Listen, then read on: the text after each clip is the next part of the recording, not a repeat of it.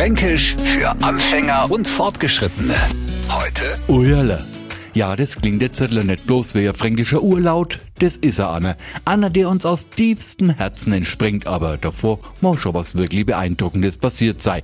Solche Ujala-Momente kann man zum Beispiel beobachten, wenn zwei Franken beieinander hocken und gar nicht merken, wie die Zeit vergeht. Auf einmal springt einer überrascht mit die Worte auf, Ujala, es so spät schon, jetzt muss ich aber haben. Ein schönes Ujala hab ich auch noch.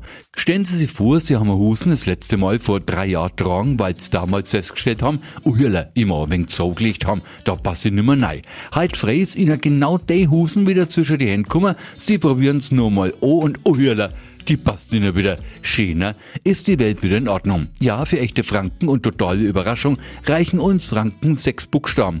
Ujala. Fränkisch für Anfänger und Fortgeschrittene.